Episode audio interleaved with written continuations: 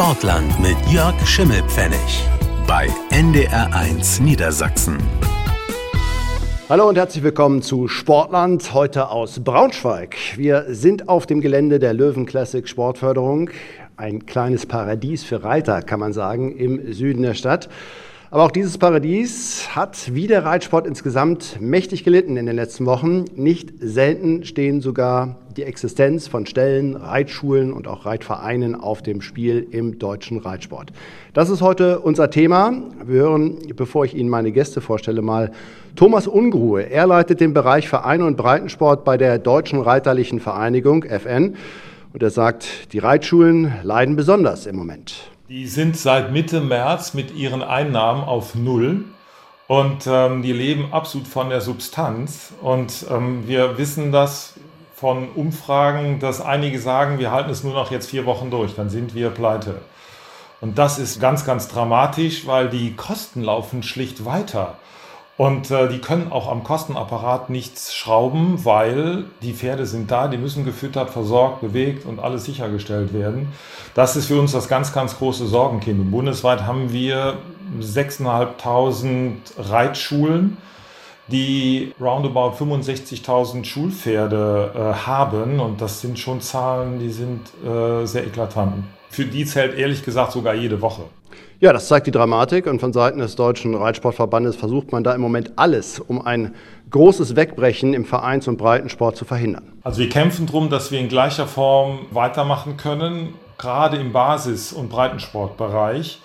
Das hängt aber als Dreh- und Angelpunkt an den Reitschulen. Die müssen jetzt ihre Schulpferde, die ja auch Profis sind, das darf man schon wirklich so sagen.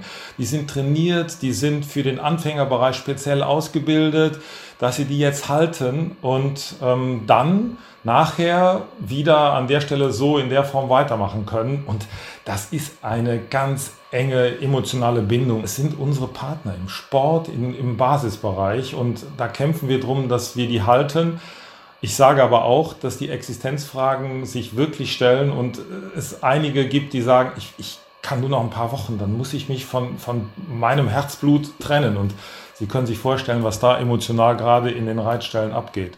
Ja, das kann man sich wirklich vorstellen. Thomas Ungo von der Deutschen Reiterlichen Vereinigung, das seine Einschätzung zur Lage in Deutschland insgesamt. Niedersachsen ist natürlich eines der Pferdebundesländer und Reitbundesländer schlechthin. Wir wollen schauen, wie es bei uns aussieht. Ich begrüße dafür Axel Milkau, Vorsitzender des Pferdesportverbandes Hannover und damit auch zuständig für ganz Niedersachsen. Hallo, Vielen Dank Axel. für die Einladung. Guten Abend. Das waren äh, dramatische Worte, die wir gerade gehört haben, auch wenn es nun ja erste Lockerungen gibt, auch im Reitsport. Der wochenlange Ausnahmezustand hat Spuren hinterlassen. Kann man auch für Niedersachsen sagen, diese Krise trifft den Reitsport bis ins Mark? Ja, ich denke, das können wir sagen, ähm, weil die Ansätze natürlich sehr vielfältig sind und äh, es sickert in viele Bereiche durch. Aber ich denke, was in erster Linie äh, diese schwere Corona-Zeit für alle aufzeigt, ist, ähm, dass wie sonst unser Sport besprochen worden ist als sogenannter Sport der Eliten oder elitärer Reitsport, mhm. dass dies jetzt zum Vorschein tritt, dass dieses nämlich nicht der Fall ist. Wir haben 90 Prozent Breitensport und 10 Prozent Spitzensport dass äh, im, überall im Spitzensport wie in jedem Leistungssport natürlich auch äh, dann eben mit Geld mehr oder weniger der Sport umgesetzt werden muss, das ist allen klar. Aber 90 Prozent Breitensportler, das ist eine Passion, die in unserer Sportart vorrangig ist, die dann natürlich jetzt unglaublich viele emotionale Themenfelder auch bespielen muss, wie Thomas Ungruh es schon formuliert hat. Und das ist besonders dramatisch für die Menschen, die in den Vereinen die Passion im Herzen tragen. Hm. Was heißt das im Detail für die Reitstelle, für die Zucht und den Handel mit Pferden und wie kann man diese Krise bestmöglich überwinden? Darum geht es heute hier bei uns.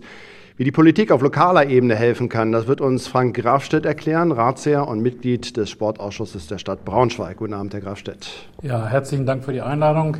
Ja, wie man da helfen kann, das ist die spannende Frage, die sich wahrscheinlich erst klären lässt, wenn wir wieder Licht am Ende des Tunnels haben, wenn wir wissen, wo genau der Bedarf besteht, weil im Moment, wenn man jetzt die Vereine insgesamt abfragt, auch in der Stadt, ich habe es diese Woche noch getan, gibt es da noch keine Hilferufe seitens der Vereine an die Stadt.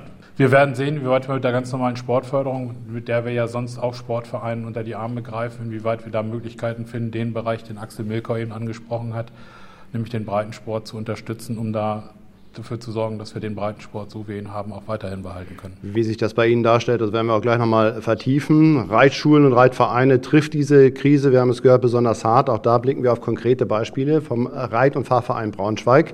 Es ist die Nadine Selle bei uns. Hallo. Hallo, schönen guten Abend. Und ich begrüße den ersten Vorsitzenden des Reitclubs Lehndorf, Jörg Thorsten Hilger. Guten Abend. Ja, hallo. Guten Abend, vielen Dank für die Einladung. Sie sind Nadine Selle, Sie sind Betriebsleiterin beim Reit- und Fahrverein Braunschweig. Wie groß ist denn Ihr Verein? Wir haben zurzeit 200 Mitglieder in unserem Reitverein. Mhm. Mitte März wurde ja wegen des Coronavirus alles heruntergefahren, auch im Sport. Erzählen Sie mal, was veränderte sich dadurch im Verein, besonders auch in den Abläufen im Stall? Was bedeutete das?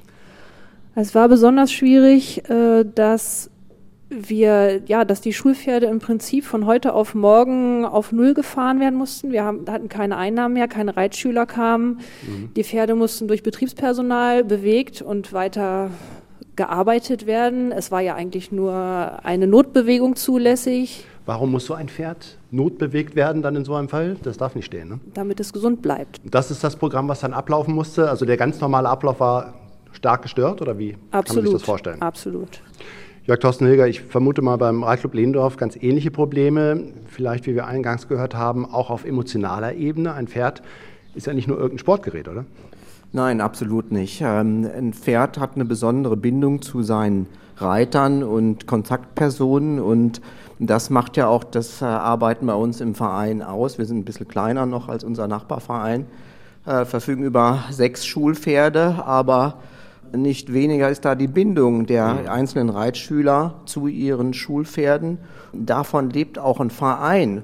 Und um das nochmal aufzugreifen, was Herr Milker am Anfang sagte, das hat nichts mit elitärem Sport zu tun. Wir haben also sehr viele Reitschüler, wo die Eltern alleinstehend sind, sich die Reitstunden absparen, ja, einfach ihren Kindern das gönnen, diesen Sport und die Partnerschaft zu den Vierbeinern. Mhm.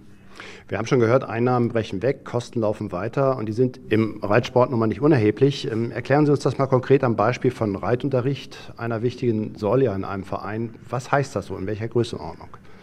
Naja, der Reitunterricht ist, äh, die Einnahmen aus dem Reitunterricht sind der wesentliche Bestandteil der Reitschule. Und ohne die Einnahmen aus dem Reitunterricht können wir dauerhaft nicht bestehen. Das ist eine Tatsache und ähm, so ein Schulpferd kostet neben der Anschaffung auch jeden Monat einen bestimmten Betrag, der nicht unerheblich ist. Und der Betrag finanziert sich nur durch die Einnahmen der Reitschule, der Reitstunden. Und in dem Moment, wo diese Reitstunden wegfallen, sind die Einnahmen auf Null und ähm, wir bekommen als Reitverein ein großes Problem. Der Präsident des Landessportbundes Bremen, Andreas Wrom, hat es besonders eindringlich formuliert. In einigen Reitstellen gehe es um die Existenz. Die einzige Alternative wäre nur noch, Pferde einzuschläfern. Das sind drastische Worte, Axel Milkau. Ähm, sind Sie aus Ihrer Sicht der Situation angemessen? Ja, ich denke schon. Die Fakten sind tatsächlich so. Und äh, wenn wir von Existenzproblemen reden, dann kann man es eigentlich aus der Logik schon ableiten.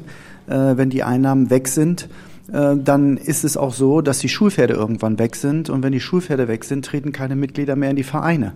Und insofern werden die Vereine in ihrem Kernhandlungsfeld gegenstandslos. Das hat natürlich dann die Gemeinschaft und die Solidarität letztendlich darunter zu leiden, weil die auch wegfällt. Und dann bricht unser gesamter Sportinhalt im Breitensport zusammen. Entscheidend bei den Einnahmen ist natürlich, zahlen die Mitglieder auch weiter ihre Beiträge, obwohl gerade ja nichts angeboten wird. Äh, Sissi, wie ist das bei euch? Wir haben zum Glück so ein Abosystem, sage ich mal, einen Grundbetrag, der jeden Monat erbracht werden muss von den Reitschülern. Das sind 30 Euro im Monat, für manche mhm. Leute allerdings schon viel Geld und zusätzlich ein Zehnerkartensystem, was abgeritten wird.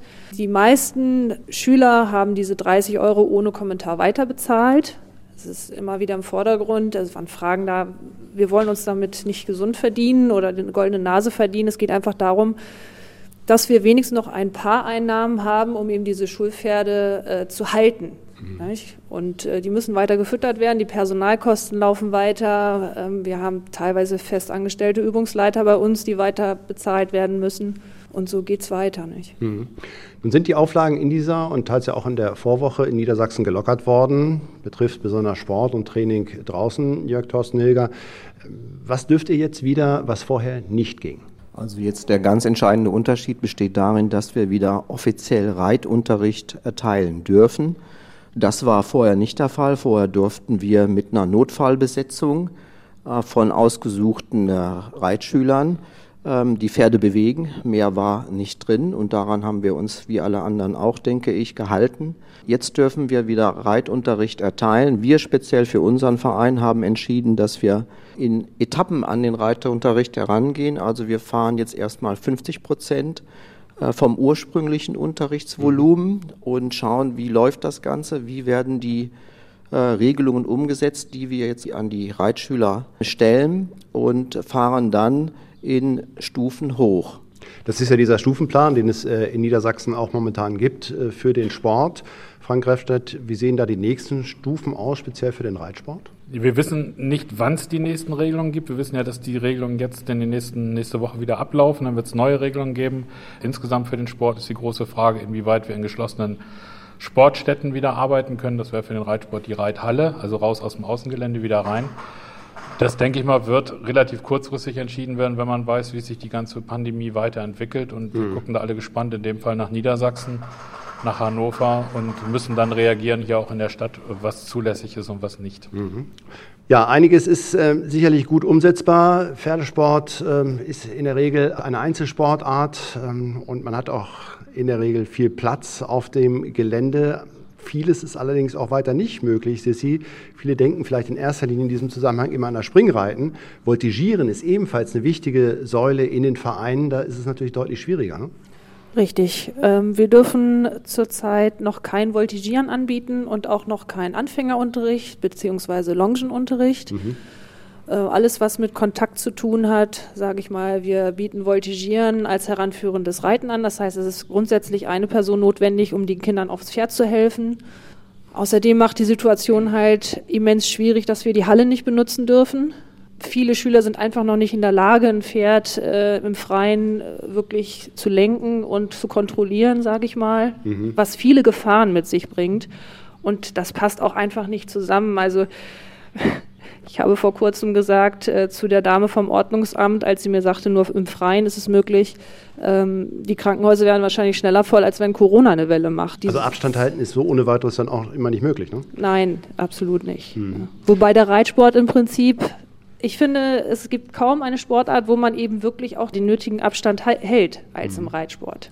Also grundsätzlich einiges möglich. Dazu sprechen wir hier natürlich in erster Linie von Training, Axel Milkau.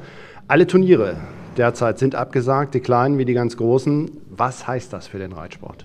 Das heißt in erster Linie, dass die komplette Turnierlandschaft äh, weggebrochen ist. Viele, viele Vereine, die als Veranstalter auftreten, aber auch grundsätzlich Veranstalter, haben natürlich ein riesengroßes wirtschaftliches Problem dadurch. Mhm. Wenn ein Reitsport praktisch im Prinzip stillgelegt ist, dann leidet logischerweise auch der Pferdehandel darunter und viele andere Aktivitäten, die wir hier eingangs schon gesagt haben. Und das ist ein riesengroßes Problem, was wir im Land haben. Irgendwann wird es sich öffnen. Die Hoffnung haben wir natürlich sehr begründet. Aber dann wird es überhaupt die Frage sein, wie bei jeder Veranstaltung auch, es benötigt einen Zeitstrahl davor, um so etwas zu organisieren, um Menschen zu begeistern, ehrenamtlicher Art, die mithelfen. Und das ist nicht ohne wenn und Aber und auch nicht eben mal schnell zu organisieren. Und insofern sind wir im Moment, was die Turnierlandschaft Rest des Jahres anbelangt, eher pessimistischer Natur. Hm. Sie sagen es, Pferdezucht und Handel sind zwei weitere wichtige Faktoren, gerade bei uns in Niedersachsen. Werden denn im Moment überhaupt Pferde verkauft? Ja, äh, der Handel hat sich etwas gewandelt innerhalb dieser Corona-Zeit. Äh, zum einen haben natürlich viele jetzt für sich diese Pause genutzt, um auf Entdeckungsreise in Teilen zu gehen, also mehr Online-Natur zu handeln, aber auch eben Scouting zu betreiben, um diese Jahrgänge vier bis sieben dreht es sich, die eigentlich voll in der Entwicklung stehen. Und die sucht man natürlich jetzt. Und dadurch ist innerländisch schon ein Handel möglich und auch machbar und der wird auch umgesetzt, weil man diese Zeit nutzen möchte, um, wenn der Start dann wieder möglich ist, dann tatsächlich am Markt eben mit den darauffolgenden Altersklassen zu sein. Der Nachteil im gesamten Handel ist, dass natürlich die ausgereiften Pferde im Moment mehr oder weniger nur trainiert werden, in Anführungsstrichen, aber wir sie hier nicht bringen können, um dann eben zu vermarkten. Diese Pferde werden älter und dadurch nutzt sich oder reduziert sich ein Preis von oben nach unten. Also das sind schon immense Einschnitte, von denen wir hier sprechen. Wie die Reiter versuchen, damit umzugehen, darüber sprechen wir gleich hier in Sportland bei NDR1 Niedersachsen. Die Corona-Krise belastet den Reitsport und auch die wichtige Pferdewirtschaft in Niedersachsen ganz massiv. Alle Turniere in ihrer Zukunft sind abgesagt. Horses and Dreams beispielsweise in Hagen bei Osnabrück, das traditionelle Burgturnier in Nörten-Hardenberg, das Vielseitigkeitsturnier in Lomühlen in der Lüneburger Heide, auch die ganz großen wie der CIO in Aachen, das größte Reitturnier der Welt und, und, und, eine ganz lange Liste. Etliche Topreiter in Deutschland hängen gerade ziemlich in der Luft, wissen nicht, wie es weitergeht, wie der Olympiasieger in der Vielseitigkeit Michael Jung. Es ist schon ein ganz komisches Gefühl. Irgendwie ähm, ist es jetzt gerade richtig schön, das Wetter wird richtig schön. Äh, eigentlich geht die Saison los mit der Vielseitigkeit und äh, alles ist abgesagt. Das ist so, also mir ist das noch gar nie passiert. Das ist wirklich so, man fühlt sich so irgendwie, irgendwie so verloren, ja. Tja, so geht es ganz vielen Reiterinnen und Reitern derzeit in Deutschland und auch bei uns in Niedersachsen natürlich. Axel Milkau ist der Vorsitzende des Pferdesportverbandes Hannover. Sind die Profi-Reiter und Profi-Ställe nicht so sehr von dieser Krise betroffen, wirtschaftlich jetzt gesehen, weil sie häufig mehr Rücklagen haben? Nein, ich glaube ganz und gar nicht. Ähm, denn die Kosten in solch einem Unternehmen sind sehr, sehr hoch. Ähm, gerade wenn man in dem Sportbereich äh, das einsortiert. Äh, da dreht sich sehr, sehr viel um wirklich Betreuung von Athleten und auch eben ein Management, was gewuppt werden muss. Es müssen nicht nur Materialien angeschafft werden in Form von Maschinen, LKWs, alles, was rollt, was sich bewegt, was die Pferde sicher aufstallt, sondern da ist auch ein ganzer Staff hinter. Und den kann man natürlich auch nicht einfach in Kurzarbeit setzen, weil dieser ganze Staff natürlich auch die Pferde betreut. Also das heißt, auch dort ist es das, der gleiche Kreislauf. Kosten gehen 100 Prozent weiter und die Einnahmen in Form von Berittgeldern, Gewinngeldern etc. pp. bricht ein oder ist stark eingebrochen. Wir sagen in Summe, auch diese Gewerbebetriebe oder Wirtschaftsbetriebe haben das gleiche Problem wie die Vereine auch. Wie kann man die Situation lösen, verbessern? Da ist derzeit viel von Rettungsschirmen in Deutschland die Rede. Ganz konkret fordern Sie, dass der Reitsport auch als wichtiger Wirtschaftszweig in Niedersachsen mit vielen Arbeitsplätzen unter einen Rettungsschirm muss? Ja, ich denke, das ist absolut sinnvoll. Ähm, da gleichen wir uns sicherlich anderen Branchen auch an. Ähm, ich denke da zum Beispiel Reduzierung der Mehrwertsteuer für Gewerbebetriebe etc. pp. Aber grundsätzlich ist die FN da wirklich breit aufgestellt der und Deutsche ist sehr, Verband, ja. der Deutsche, Deutsche Reiterliche Vereinigung, jawohl, ähm, die sehr hohes Netzwerk hat und gute Kontakte in die Politik hat äh, und insofern dort auch bisher jetzt ein absolut Top-Krisenmanagement macht für unsere Gesamtreiterei. Mhm. Und ich habe großes Vertrauen in unsere Deutsche Reiterliche Vereinigung, dass sie diesen Rettungsschirm in irgendeiner Art und Weise, wenn es eine Chance gibt, gestalten kann, als am Ende auch umverteilen kann. Denn ich glaube, das ist nachher der Schlüssel, dass es auch wirklich bei den Betrieben und in den Betrieben ankommt. Auf die Politik prasseln da viele ähnliche Forderungen im Moment ein. Frank Grafstedt, Ratsherr und Mitglied des Sportausschusses hier in Braunschweig. Da gilt es abzuwägen. Ähm, aber halten Sie diese Forderung für den Reitsport für berechtigt? Auf jeden Fall. Also das, was Axel Milkau eben angesprochen hat, das ist ein Wirtschaftszweig, der existiert. Der ist ja auch dann, wenn ich zurückkomme auf den Sportbetrieb selber, auf die Vereine, eine Grundlage, den Breitensport weiter aufrechtzuerhalten. Das, was vorhin angeklungen ist, das Abschaffen von Pferden, sich davon trennen, das bedeutet ja auch, wir geben Sportgeräte weg, mhm. wenn man das neutral sieht, emotionslos, was bei Pferdesportlern garantiert schwerfällt. Aber ich verliere eine Basis, um nach der Pandemie weiterzumachen.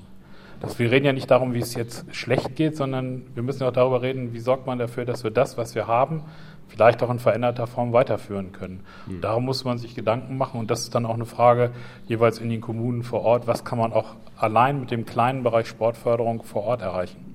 Das Entscheiden, Abwägen bei ganz schwierigen, unterschiedlichen Situationen im Moment im Sport und in den verschiedenen Sportarten ist sicherlich schwierig gerade, oder? Wie, nach welchen Kriterien gehen Sie da vor? Ja, wir haben ja die Situation, dass erstmal alle betroffen sind. Und dann muss man gucken, wen hat es dann tatsächlich wirklich wie getroffen, wie ist das aufgefangen worden, wie stehen die Vereine wirtschaftlich da, wo ist eine Hilfe notwendig. Das machen wir schon seit Jahren so, dass es immer mal die Situation gibt, dass man einen Verein unterstützen muss, wo man andere Vereine nicht unterstützt, weil sie es nicht nötig haben.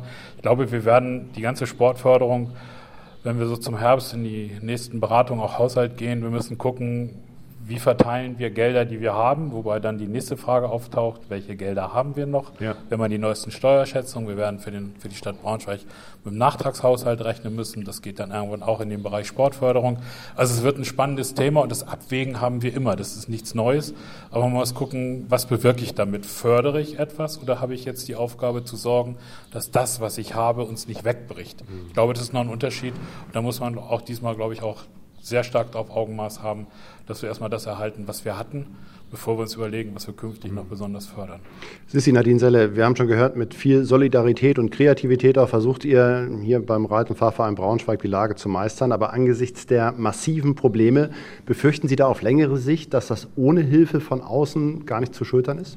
Wenn diese Phase noch länger anhält, definitiv dann haben wir echt ein ernstzunehmendes Problem. Mhm. Deswegen sind wir mehr als glücklich, dass wir jetzt teilweise starten können. Wir hoffen und beten eigentlich, dass die Zahlen gut bleiben, dass es nicht wieder ähm, irgendwelche Einschränkungen gibt, neue und ja, und schauen weiter. Könnte ja eine zweite Infektionswelle zum Beispiel geben, dann wird es richtig eng. Ganz genau. Mhm. Also wir haben gesagt, drei Monate können wir ungefähr uns über Wasser halten, aber dann schaffen wir das nicht mehr weiter. Wie schätzen Sie das für den Reitclub Lehndorf ein, Jörg Thorsten Hilbers? Ähm, wie kann es gelingen, diese Krise bestmöglich zu überstehen? Ja, ganz ähnlich wie, wie die Sissi das schon erwähnte. Es ist ein großes Glück, dass jetzt die Lockerungen gekommen sind, gerade noch mal zum richtigen Zeitpunkt, würde mhm. ich sagen.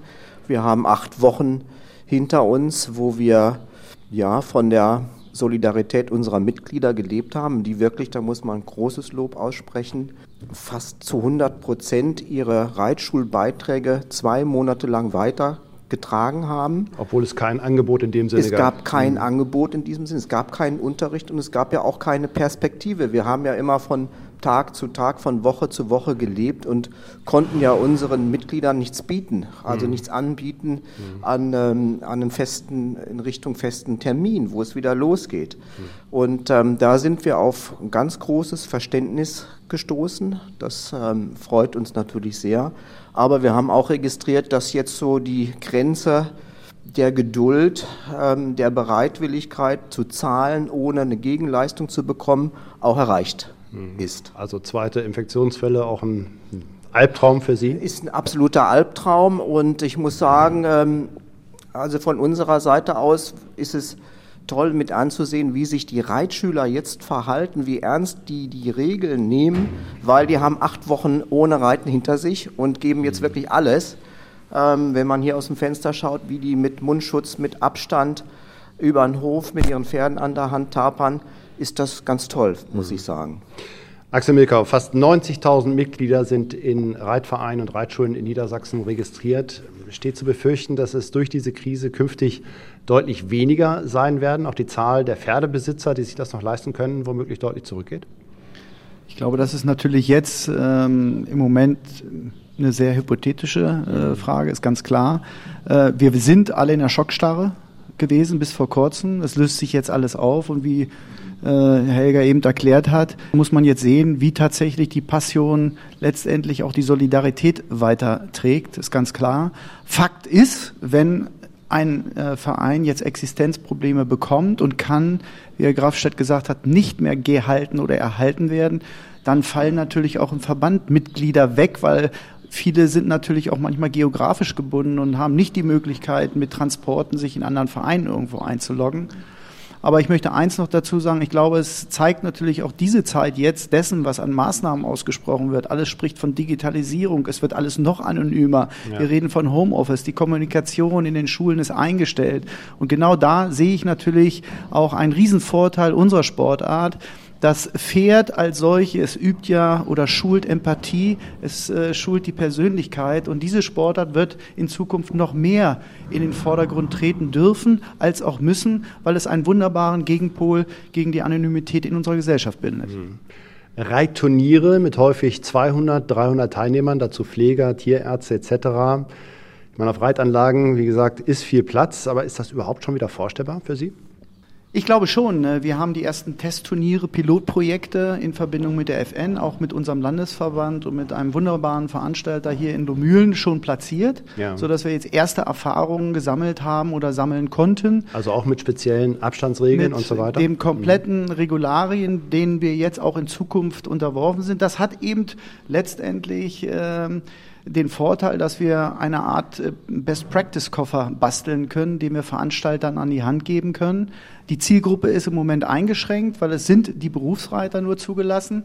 Nur deshalb, weil sie eben ihren Beruf auch mit Handel und allem weiter ausüben dürfen. Aber dann liegt es an den Veranstaltern selbst, äh, ob sie da drin Sinn sehen und die Möglichkeit haben, also letztendlich auch die Infrastruktur, um diesen Regularien gerecht zu werden, um dieses umzusetzen.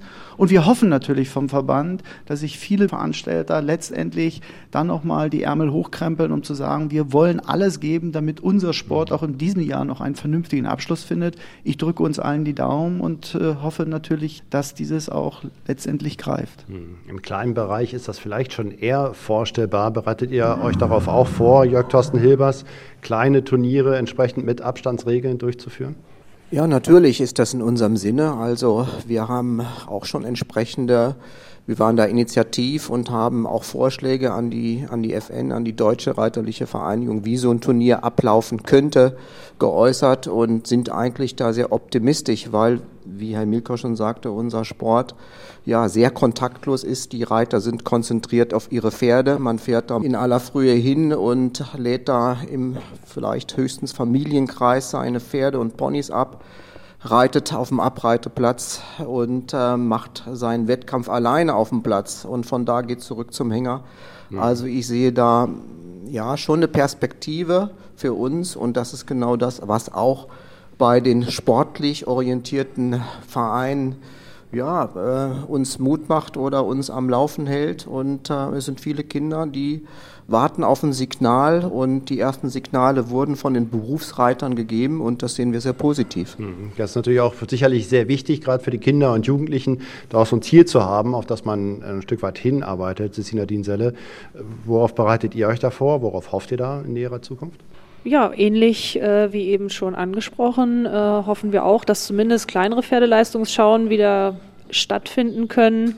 Wir haben unseren Schulbetrieb gestaffelt. Wir haben einmal das Gros natürlich an Anfängerunterricht. Wir haben aber auch Pony-Teams, äh, sprich äh, explizit Jugendförderung, mit denen wir zum Turnier fahren, die mhm. immer ein Ziel stecken, um ja, die brennen da drauf loszufahren und eine Schleife am Kopf zu haben. Auch die sind motiviert. Frank Grafstedt, Sie können das als Politiker ja auch mit den anderen Sportarten vergleichen. Der Reitsport ist, wie wir gehört haben, massiv betroffen. Was lässt Sie hoffen und wie können Sie vielleicht auch Reitvereinen und den vielen Reitern vielleicht auch ein bisschen Hoffnung machen für die Zukunft? Naja, wir kommen ja aus dem Begriff, den Axel Milkau eben benutzt hat, die Schockstarre. Ich glaube, das hat uns alle getroffen, sei es nun beruflich, privat, im Sport. Mein Eindruck ist, dass sich diese Schockstarre langsam löst, weil man so ein Licht am Ende des Tunnels sieht und gleichzeitig jeder weiß, wir müssen noch ein bisschen auf die Bremse treten. Also Euphorie, ja, aber nicht überzogen. Langsam wieder starten, weil jeder weiß, ein Schritt zu viel kann ein Schritt zu weit sein. Das führt dann wieder im Endeffekt in die andere Richtung. Die Freude, dass es wieder losgeht, ist, glaube ich, das, was uns ja, hilft, daran weiter fortzusetzen, den Weg zu gehen, gebremst und solidarisch miteinander. Weil das, was ich im Sport sehe, das ist immer, wenn was Besonderes passiert, dieses Zusammenhalten und auf sich gegenseitig aufmerksam machen, vorsichtig sein, der Umgang miteinander. Ich glaube schon, dass das auch Gesellschaft im Moment an der einen oder anderen Stelle im Sport verändert, was den Zusammenhalt angeht, weil sich jeder auch der Bedeutung bewusst ist, was wir im Moment machen. Jeder Schritt will überlegt sein und ich glaube schon, dass man mit so einer Haltung dann, wenn es nicht zu einem Rückstoß kommt, was ja jeder hofft, dass wir da auch vielleicht sogar im Endeffekt auf Dauer sogar gestärkt rauskommen. Denn das, was Axel vorhin gesagt hat, was so ein Pferd hat, auch für eine Bedeutung für den Umgang miteinander, das ist bei anderen Sportarten nicht ganz so gegeben. Ich glaube, da haben es die Reiter sogar noch einfacher. Reiten gehört zu den ältesten Sportarten überhaupt, Axel Milkau, und hat noch ganz viele weitere Facetten, ja auch wirtschaftliche wie Zucht und Handel, emotionale wie die innige Beziehung zu den Tieren, gesellschaftliche und soziale. Denke da beispielsweise an das therapeutische Reiten, an wichtige Angebote ja auch für behinderte Menschen. Haben Sie Sorge, dass dennoch alles auf guthabende Reiter reduziert werden könnte und das Verständnis für Hilfen dann nicht so groß sein könnte? Das habe ich eigentlich nicht, ähm, weil wir doch auch auf politischen Ebenen schon seit Jahren da eine sehr gute Aufklärung betreiben. Ähm, ich glaube, dass bei den Grundsatzentscheidern innerhalb der Politik wir schon sehr gut vorangekommen sind über unsere Sportart, wirklich den Sinn dieser Sportart und was diese Sportart, wie genauso wie du das eben gesagt hast, auch bewirkt, sehr gut schon aufgeklärt haben. Ähm, aber ich glaube, dass die öffentliche Seite, sprich die breite Gesellschaft, die eben nicht diese Tuchfühlung zum Reitsport hat, da immer noch sicherlich Sichtprobleme mit hat. Das ist aber in anderen Sportarten genauso und das werden wir auch äh, faktisch nicht ganz äh, belegen oder korrigieren können. Aber wie Frank äh, Grafstedt eben schon angesprochen hat, wir müssen letztendlich jetzt gestärkt aus dieser Krise kommen und wir haben gute neue Gelegenheiten, uns eben zu erklären, als auch den Sport zu erklären. Und das sehe ich als ein riesengroßes Fund, dass wir eben noch mehr in die Öffentlichkeit gehen können und daraus auch letztendlich vielleicht sogar neue Freunde dieser wunderbaren Sportart gewinnen können. Dann hoffen wir das Beste, dass die große Reiterfamilie insgesamt zusammenhält und das meistert. Gerade für den Pferdesport in Niedersachsen wäre das sehr wichtig, aber das geht natürlich auch Deutschland und weltweit. Im Kleinen fängt es an, bei den Vereinen und deswegen Ihnen und allen Ihren Mitgliedern weiterhin in den kommenden Wochen alles Gute. Ja, vielen Dank. Vielen Dank bedanke mich auch für das Gespräch und so viel dann auch für heute von Sportland. In der kommenden Woche sind wir wieder für Sie da, wie immer Freitagabends um kurz nach acht. Und in der Fußball-Bundesliga rollt ja auch wieder der Ball. Auftakt zu den Geisterspielen. Mehr dazu auch morgen in Sport aktuell ab 17.30 Uhr hier bei NDR 1 Niedersachsen. Mein Name ist Herr Schimmelfende. Ich wünsche Ihnen noch einen schönen Abend und sage Tschüss aus Braunschweig.